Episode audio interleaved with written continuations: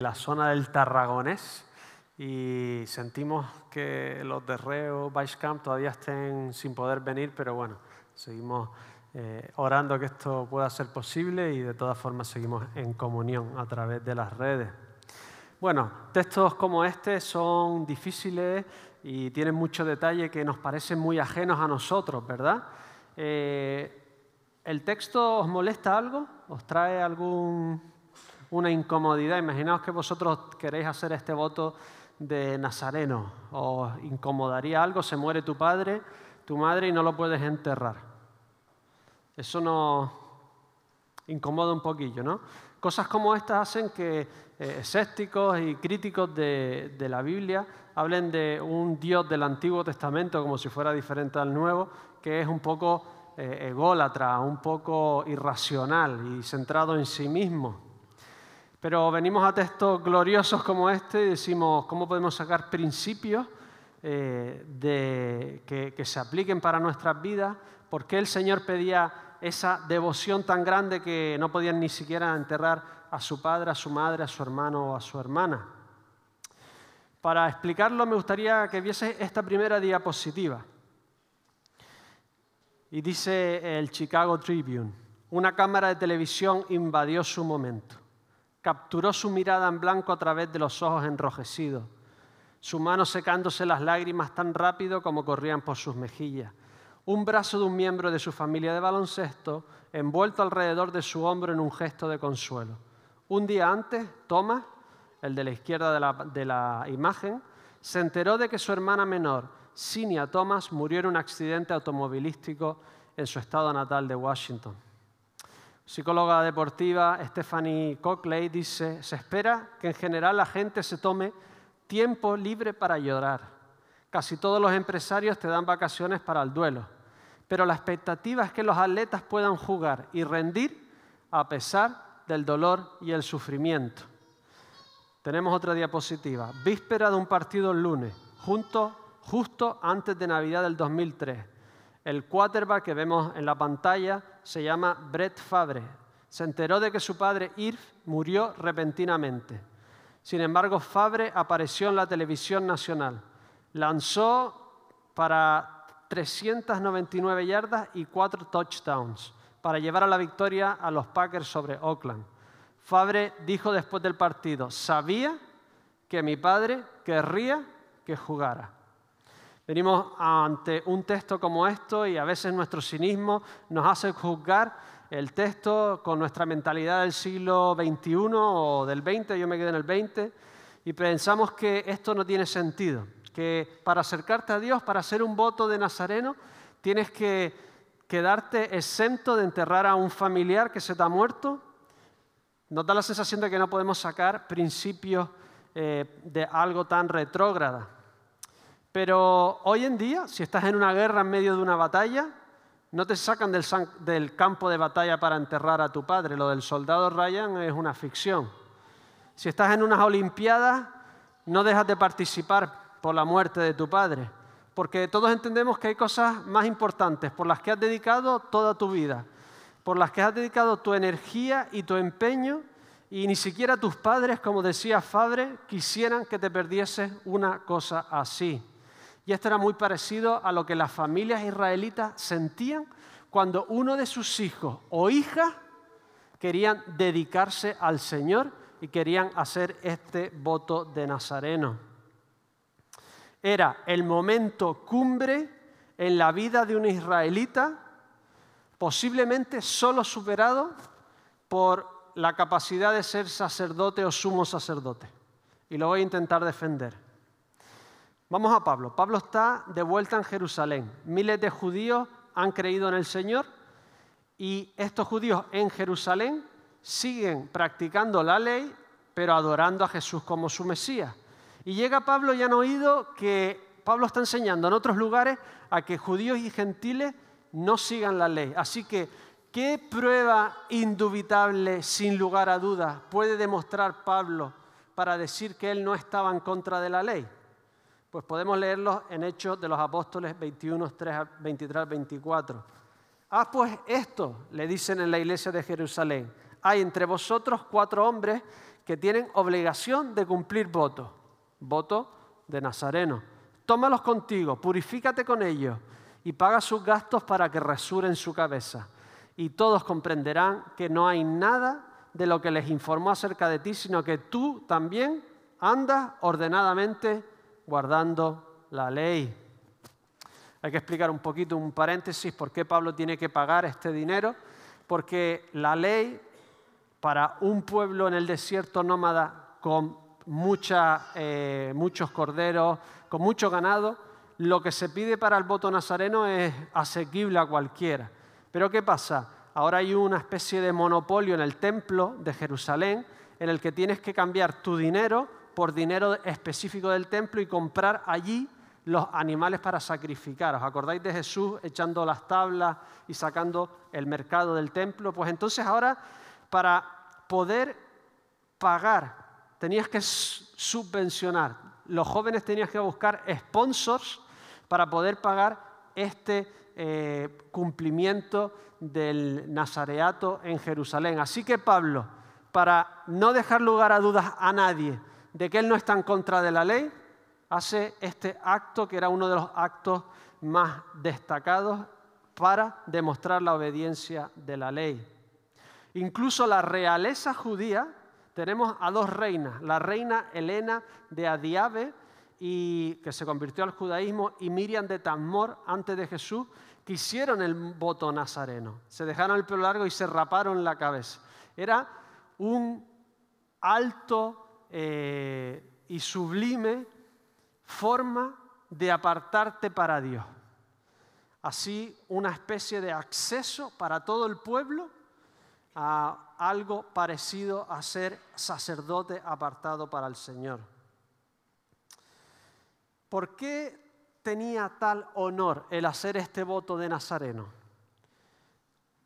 Porque cumplía la promesa que hizo Dios a todo el pueblo. Éxodo 19 del 5 al 6.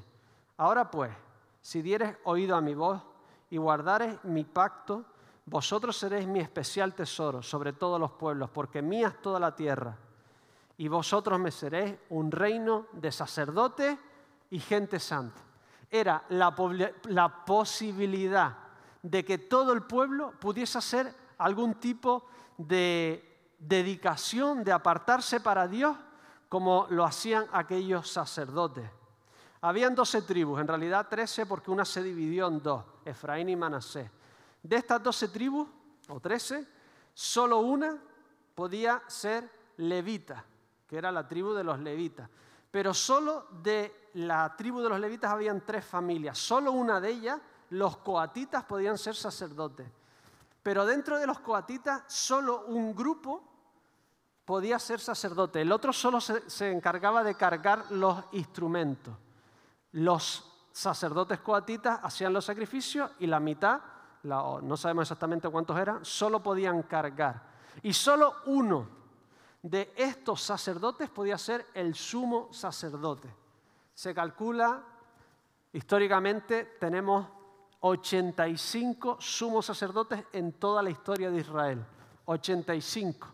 Es decir, de todo un pueblo enorme, el privilegio de ser sacerdote era muy, muy, muy, muy pequeño y de sumo sacerdote prácticamente imposible.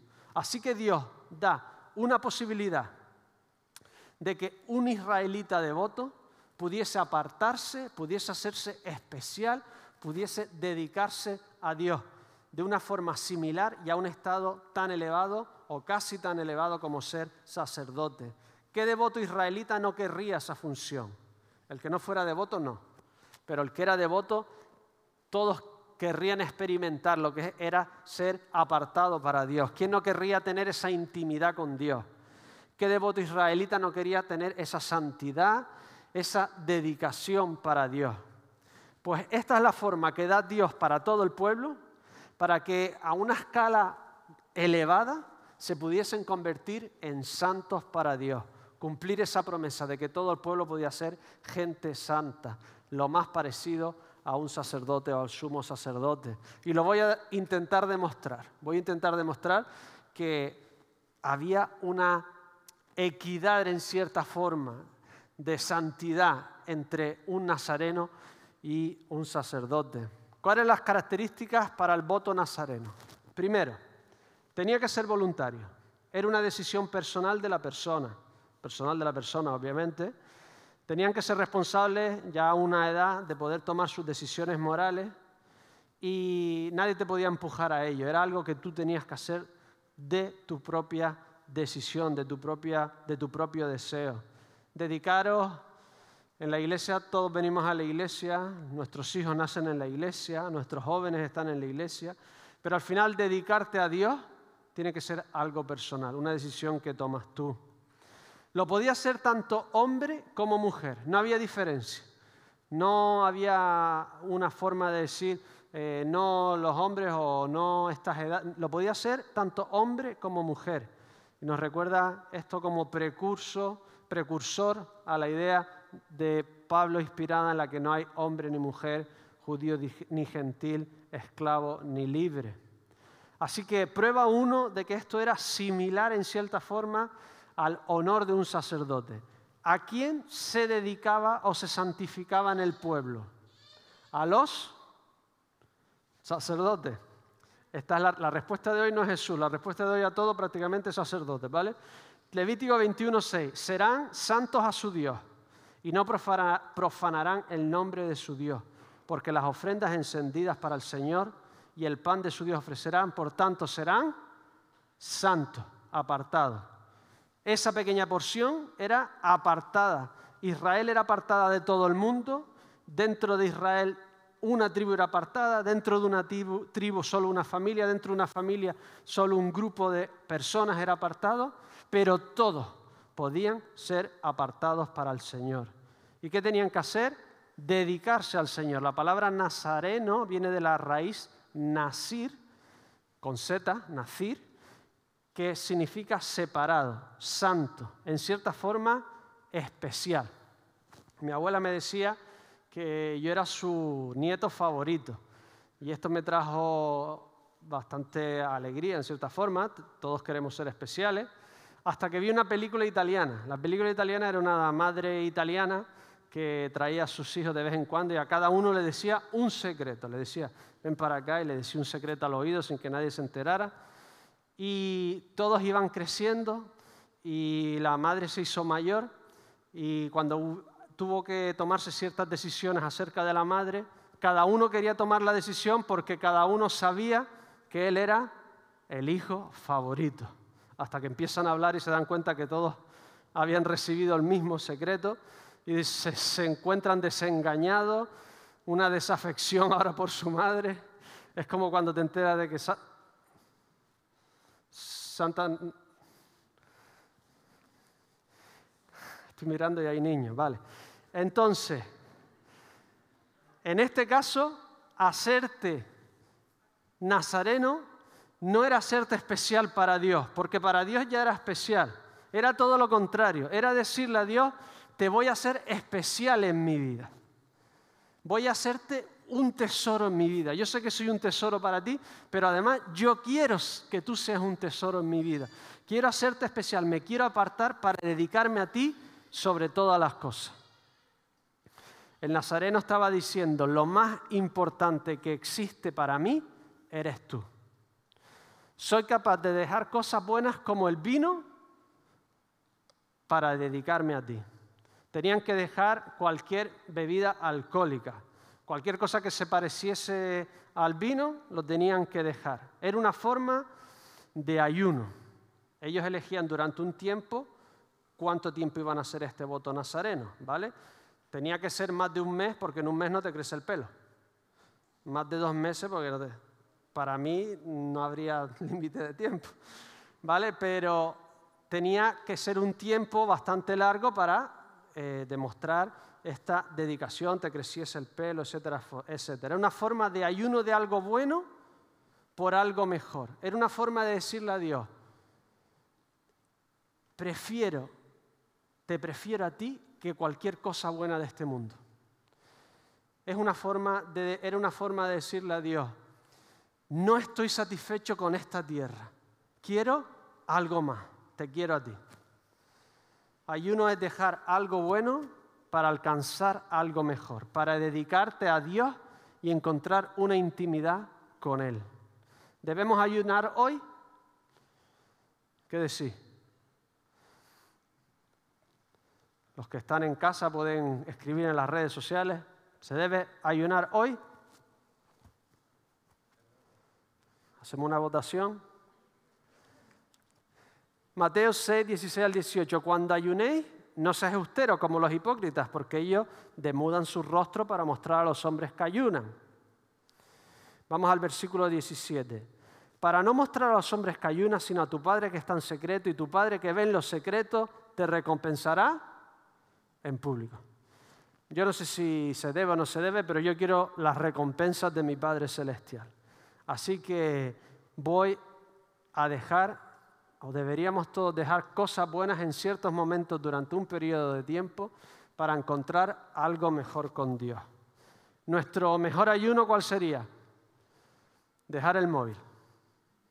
Lo de comer ya no vale porque todos queremos perder peso. No era como en la época, eso de perder peso en la época era increíble. Nuestro gran ayuno sería aparcar el móvil, ¿verdad? Y ponernos a orar y ponernos a leer la Biblia. Ir a un retiro es una forma de ayuno, hacer nuestros devocionales es una forma de ayuno, apartar tiempo para Dios es una forma de ayuno.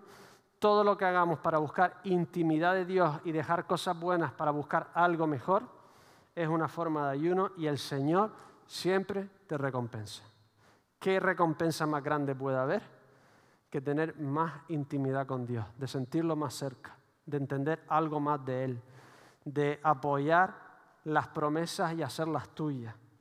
Tenemos que seguir buscando momentos de ayuno. Y era una comparación totalmente diferente al entorno. No beber vino y alcohol era totalmente diferente a la forma de adorar del entorno. ¿Os acordáis en Éxodo cuando hacen un becerro de oro y quieren adorar a Dios? ¿Qué hacen para adorar a ese becerro de oro? Éxodo 32, 6. Al día siguiente madrugaron y ofrecieron holocausto y presentaron ofrendas de paz y se sentó el pueblo a comer y a beber. El alcoholismo, el pasarse, era una forma de éxtasis a tu Dios para pedir que Dios pues trajese cosas buenas al pueblo y a tu vida. Era una forma totalmente pagana de hacer las cosas. Si nosotros quisiéramos tener el mayor evento evangelístico que hubiésemos tenido nunca en esta iglesia, ¿qué tendríamos que hacer? ¿Se os ocurre algo? Queremos que venga la gente. ¿Cómo hacemos que venga la gente? ¿Estaréis de acuerdo conmigo? ¿Cómo? Regalando dinero. Cerveza gratis. A que llenamos el lugar cerveza gratis. Esta era la forma pagana de hacer sus cultos. Dar cosas humanas para intentar tener favor de Dios. Así que Dios rompe con eso totalmente, se quiere diferenciar totalmente y dice, si te quieres dedicar a mí, no será en el vicio, será en la sobriedad. No quiero que me vengas borracho, creo que me vengas con todos tus sentidos a buscarme y adorarme. Este era un Dios totalmente distinto a las naciones que lo buscaban a través de la sobriedad y no del vicio. Sabiendo que el alcohol era una cosa buena que hizo Dios porque al final del nazareato beben vino otra vez para celebrarlo. ¿Entendéis el contexto de modestia y de sobriedad para adorar a nuestro Dios? Prueba 2. ¿Quiénes dejaban de beber vino para venir a la presencia de Dios? Los nazarenos y los sacerdotes. Levíticos 10, 8 y 9. Y habló el Señor Aarón diciendo, tú y tus hijos contigo no beberéis vino ni sidra cuando entréis en el tabernáculo de reunión para que no muráis. Prueba 1, los santos eran los sacerdotes, se santifican los nazarenos. Prueba 2, los que no bebían vino eran los sacerdotes, ahora los nazarenos y después tenían que dejarse el pelo largo. Tenemos aquí una foto de diferentes estilos de pelo de la época. Vamos a ver una diapositiva. Eh, tenemos ahí egipcio, canaanita, babilónico, griego. ¿vale? No sabemos exactamente cómo llevaban el pelo, ¿vale? Hoy en día, pues tenemos diferentes opciones y diferentes, pero generalmente la regla general histórica ha sido el hombre normalmente ha llevado el pelo más corto que la mujer, normalmente. Y en la época de Jesús ya sabíamos que llevar el pelo largo en esa época eh, pues no era moda en ese momento. Absalón lo llevaba largo, o sea que fue moda por algún tiempo. Pero en 1 Corintios dice, la naturaleza misma no nos enseña que el varón le es deshonroso dejarse crecer el cabello.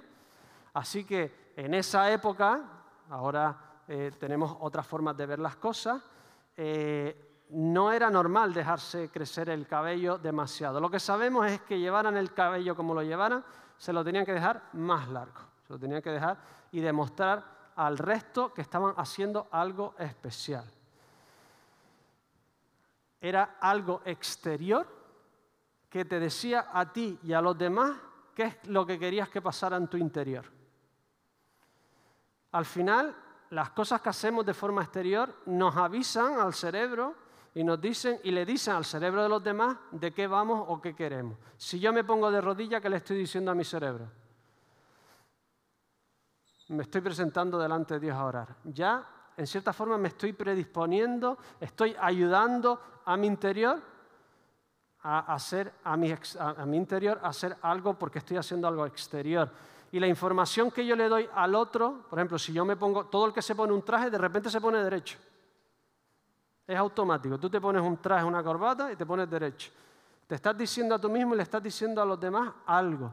Pues esto es lo que hacía el pelo, el pelo más largo. Le estabas diciendo, te estabas diciendo a ti, le estabas diciendo a, los demás que querías en tu interior acercarte más a Dios, dedicarte más a Dios.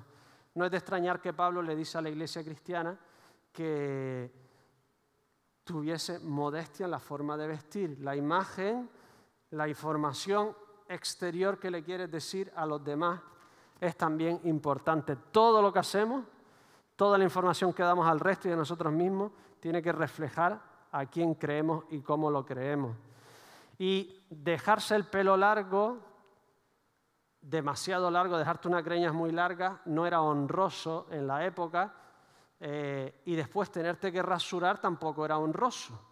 Ahora está medio de moda y espero que se quede de moda mucho tiempo. Pero en esa época la mayoría de las imágenes que aparecen de personas rasuradas eran esclavos. Estaban haciendo algo que en otro contexto daría vergüenza o sería deshonroso, pero en el contexto de ser nazareno del voto le daba una gloria tremenda. De repente veías a alguien con el pelo largo o rasurado, sabías lo que había hecho. Era celebrado por todo el pueblo todo lo que haces por Dios, que pueda ser en otro contexto vergonzoso te pueda traer algún tipo de afrenta, en Dios te da una exaltación y una gloria. ¿Cuántas veces hemos pasado vergüenza por hablarle a alguien de Dios? Los sudores, eh, quedaré mal o... Estoy seguro que Rubén y Isaac no han, no han sentido nunca eso. Pero yo se me caen. Bueno, Isaac a lo mejor un poquito más. El Rubén seguro que no. a veces sueltas una cosa para hablar con alguien, todo lo que hagas por Dios, que pueda ser en otro contexto vergonzoso o pueda traerte afrenta, Dios lo convierte en algo glorioso, porque Él mismo se humilló y Dios lo exaltó hasta lo sumo. Dios lo exaltó hasta lo sumo. Prueba 3. ¿Quién son los únicos que se nombra algo del cabello o que tenían un peinado especial en la ley? Los los sacerdotes, muy bien, Éxodo 29:9. Luego tomarás el aceite de la unción y lo derramarás sobre su cabeza y le ungirás. Era la única vez que se hacía algo en la cabeza. ¿Por qué? Estaba hablando de la santidad de la persona, de su mente, de su cabeza, de su honra. Éxodo 39:30. Hicieron asimismo la lámina de la diadema santa de oro puro y escribieron en ella como grabado de sello santidad al Señor. El único que llegaba, que se nombra en la ley, una diadema con algo en la cabeza que ponía santidad al Señor, era el sumo sacerdote. De repente, literalmente dice, tu santidad estará en tu cabeza. Tenemos que los sacerdotes son santos, se apartan como los nazarenos, no beben vino como los nazarenos y ahora llevan algo en la cabeza que habla de la santidad de Dios. Os estoy convenciendo de que había cierta igualdad o cierta equidad entre uno y otro.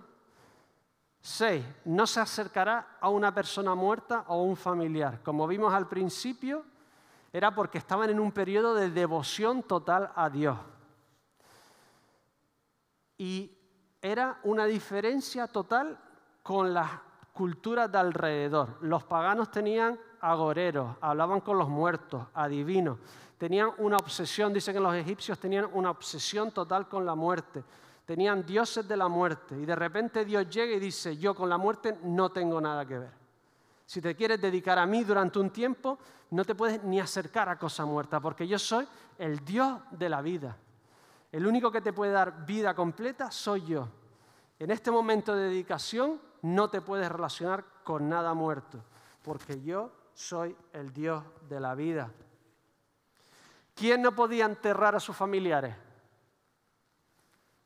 Los sacerdotes. Pues esa es una, pregunta trampa porque no eran los sacerdotes, era solo el sumo sacerdote. Los sacerdotes podían enterrar a sus familiares. El único que no podía enterrar a sus familiares eran el sumo sacerdote, Levítico 21, 10 y 11.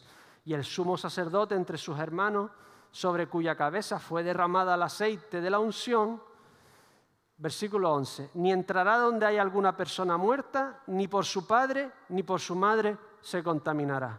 El único que estaba exento, que no podía por su dedicación a Dios enterrar a su padre y a su madre, era el, el sumo sacerdote, 84 en toda la historia de Israel, y el Nazareno.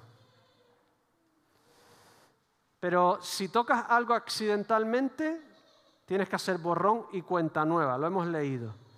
¿Por qué accidentalmente? Si tú haces accidentalmente, ¿se te puede culpar?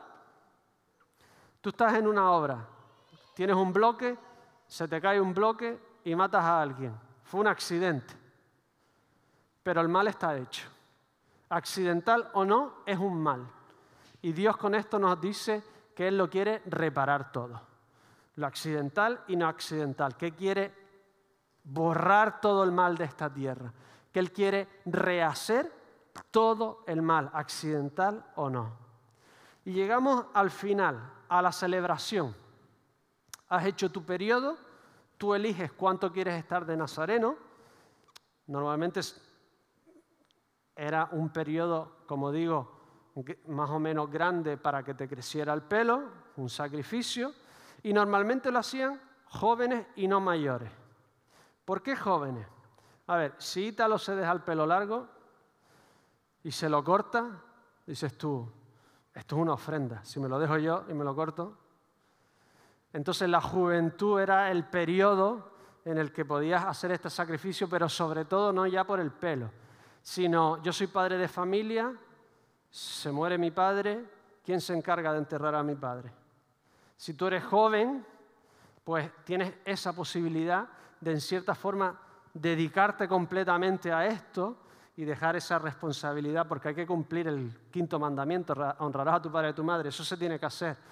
¿Quién lo puede hacer? Pues gente que no tenía esa responsabilidad tan grande. Amos 2.11 y levantaré de vuestros hijos a profetas y de vuestros jóvenes para que fuesen nazarenos. Ya no solo los están igualando a los sacerdotes, a los sumos sacerdotes, sino también a los profetas. Ese nivel de santidad disponible a cualquiera que quisiera del pueblo. Ojalá nuestros jóvenes tuvieran un programa. Hay programas por ahí así, deberíamos estudiarlo un poco más en el que tuviesen un tiempo antes de ir a la universidad o de ponerse a trabajar, en el que pudiesen dedicar un año, seis meses al Señor, dedicarse a Él, estudiarlo, acercarse a Él. Tenemos que encontrar algo, porque es la juventud en el momento en que pueden tomar decisiones, en el que deciden qué carrera van a seguir, en el que el 95, tanto por ciento decide si seguir a Dios o no seguir a Dios. Los jóvenes en este momento, en que sois jóvenes, tenéis que decidir. qué hacer con tu vida, si dedicarte o no dedicarte, si tomar la decisión o no tomar la decisión. Es el momento crucial de dedicarte o no a Cristo. Así que llegaba y ofrecía tres cosas. Uno, sacrificio de expiación, purificación, porque el nazareno no dejaba de ser pecador. A pesar de haberse apartado de hacer su, su voto, de dejar ciertas cosas, seguía siendo pecador. Tenía que poner un sustituto de su pecado. Después, un holocausto. Holocausto significa que se quemaba todo el sacrificio. Eso estaba hablando de que toda tu vida es para Dios, no tiene parte. Todo en tu vida es para Dios, no hay secciones, no hay trabajo e iglesia y, y hobby. Es todo lo que hago es para Dios. De esto habla el holocausto, el todo. Y después ofrenda de paz. Realmente la palabra es parcial, porque era un trozo para ti como nazareno y un trozo para el sacerdote que era representante de Dios. Lo comíais juntos y volvías a beber vino para celebrar esta cercanía y este, y este tiempo con Dios. Si yo como con el representante de Dios, ¿con quién estoy comiendo? De cierta forma estoy comiendo con Dios. Y en esa cultura, comer con alguien eh, te estaba uniendo, estabas en comunión, en armonía. Por eso se llama ofrenda de paz. Has hecho la paz con Dios. Estás en armonía con Él. Estás en comunión con Él. Vemos como Jesucristo es esto todo en nosotros. Es el sustituto, es el que lo da todo para salvarnos completamente y es el que hace paz con Dios y con nosotros y después unas tortas sin levadura, que la levadura era símbolo del pecado. ¿Quién hacía exactamente estos sacrificios? Ahora sí. Los sacerdotes. Muy bien, los sacerdotes hacían exactamente estos sacrificios. Por ejemplo, Levíticos 8, del 1 al 3. Antes de decir qué significa esto, me gustaría destacar que a estos sacrificios que hacían los sacerdotes al principio de su carrera de sacerdote, que el nazareno lo hace al final, él añadía una cosa, su pelo. Rasuraba su cabello y ponía su pelo, ¿vale? Y lo quemaba. Esto es increíble. Que tú puedas ofrecerle algo a Dios y que Dios lo reciba como, como ofrenda, como algo de olor fragante, como algo valioso, es absolutamente increíble. Tú y yo le podemos ofrecer nuestras vidas por eso dice Pablo en Romanos 12, así que hermanos, os ruego por la misericordia de Dios que, presentéis vuestros cuerpos como sacrificio vivo, santo, agradable a Dios. Y Dios lo toma como una ofrenda preciosa. Eso es increíble. El Dios de los cielos, del universo, que te mira a ti y a mí y te vea y te permita ofrecerle algo de tu vida cuando ya todo es suyo. Esto es increíble. Y aquí va mi pregunta. ¿Por qué los sacerdotes hacían estos sacrificios exactos al principio de su carrera, pero los nazarenos lo hacían al final? ¿Qué significaba eso? Estamos viendo cómo se iban igualando en cierta forma, en el que solo unos poquitos podían ser sacerdotes, pero todos pueden ser nazarenos. Esto los estaba hablando, les estaba diciendo a los sacerdotes, a los sacerdotes, perdón, a los nazarenos, que esa intimidad que alcanzaron con Dios, que esa dedicación, ahora comienza para siempre. Esto ya va, ahora ya no puedes vivir de la misma forma que vivías anteriormente. Ya podías beber, ya podías enterrar, ya podías dejarte el tupé, pero tu dedicación a Dios era de por vida.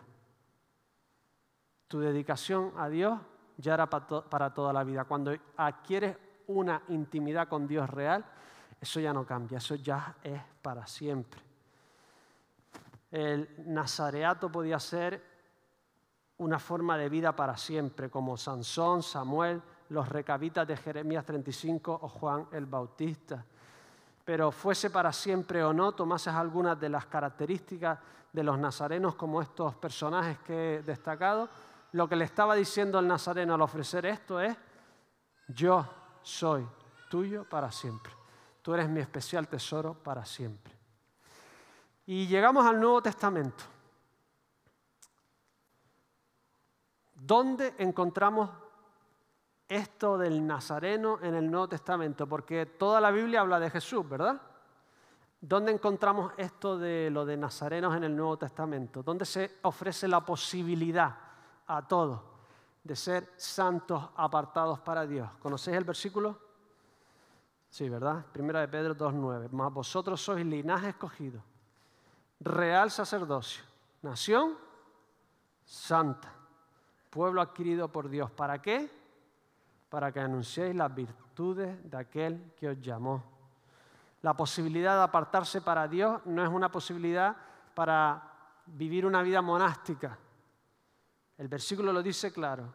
Es para anunciar las virtudes de Dios a otros. Este tremendo privilegio que disfrutaron solo 84 israelitas en toda la historia, se nos regala a ti y a mí. Se nos regala ir detrás de la cortina. 84 fueron detrás de la cortina, ni uno solo más a ti y a mí se nos regala la posibilidad de correr la cortina y relacionarnos directamente con Dios. ¿Para qué? Para demostrar sus virtudes a todos los que conocemos. Y en Jesús, ¿dónde encontramos lo de nazarenos en Jesús? Hasta que no me puse a estudiar números, no encontré la conexión. Como no estudiamos demasiado el antiguo, pues nos perdemos muchos detallitos del nuevo que están íntimamente ligados al Antiguo Testamento, porque hay que cumplirlo todo del Antiguo Testamento. Vamos a Lucas 9, 57 al 60, acompañadme. Lucas 9, 57 al 60. Dice así, yendo ellos, uno le dijo en el camino, Señor, te seguiré a donde quiera que vayas. Y Jesús le dijo, las zorras tienen guarida y las aves de los cielos nidos, mas el Hijo del Hombre no tiene donde recostar la cabeza. Y a otro dijo, sígueme, dedícate a mí, apártate para mí. Señor, deja que primero vaya y entierre a mi padre. Jesús le dijo, deja que los muertos entierren a sus muertos y tú ve y anuncia el reino de Dios. Nosotros no hubiésemos hecho la conexión, pero si a un judío le dices, deja que los muertos entierren a sus muertos, voy a enterrar a mi padre y le dice y te dice Jesús, no, no, deja que ellos se entierren, o eres sumo sacerdote o te está diciendo que te hagas su nazareno. Y esto es increíble, una sola frase que dice tanto. Donde Jesús dice las cosas más extraordinarias son en frases muy cortitas, en frases muy, muy, muy cortitas. ¿Os acordáis de, por ejemplo, eh, Lucas 10, 18, donde de repente dice esta frase? Yo veía a Satanás caer del cielo como un rayo. Frase muy corta. ¿Qué está diciendo aquí Jesús? Yo veía al principio del mundo ver a Satanás caer del cielo. ¿Qué está diciendo con eso? Una, que él existía previamente a su cuerpo físico, que él estaba desde la fundación del mundo, que él mismo era Dios, en una sola frase. Y de repente llega aquí y dice, deja que los muertos, tú sígueme, deja que los muertos entierren a sus muertos. Está diciendo cosas increíbles. Lo primero es que a partir de ahora Él era el Dios al que la gente se tenía que consagrar. Algo totalmente radical para las personas de la época.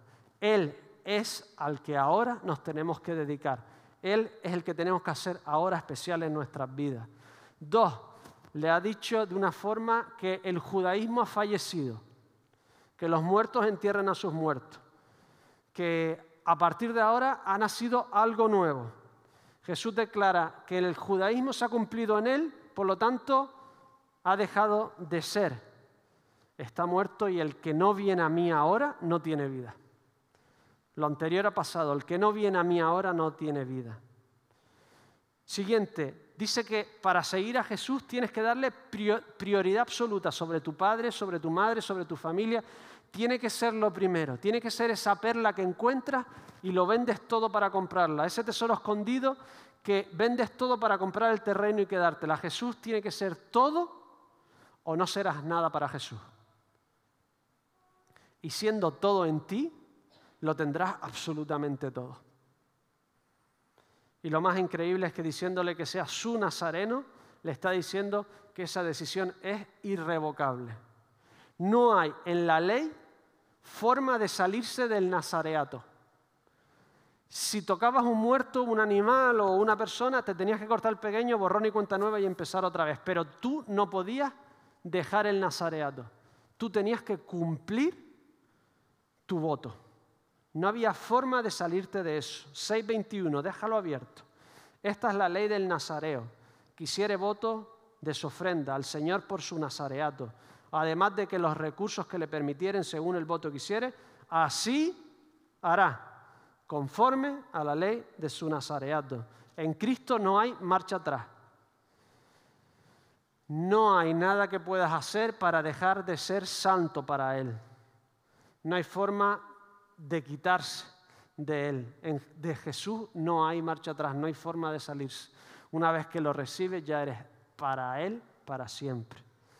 Y vemos que primero es la promesa, tú prometes el ser nazareno, y después cumple los votos. Y esa es la salvación. Primero le pides a Dios que venga a tu vida y después comienzas a obedecerle.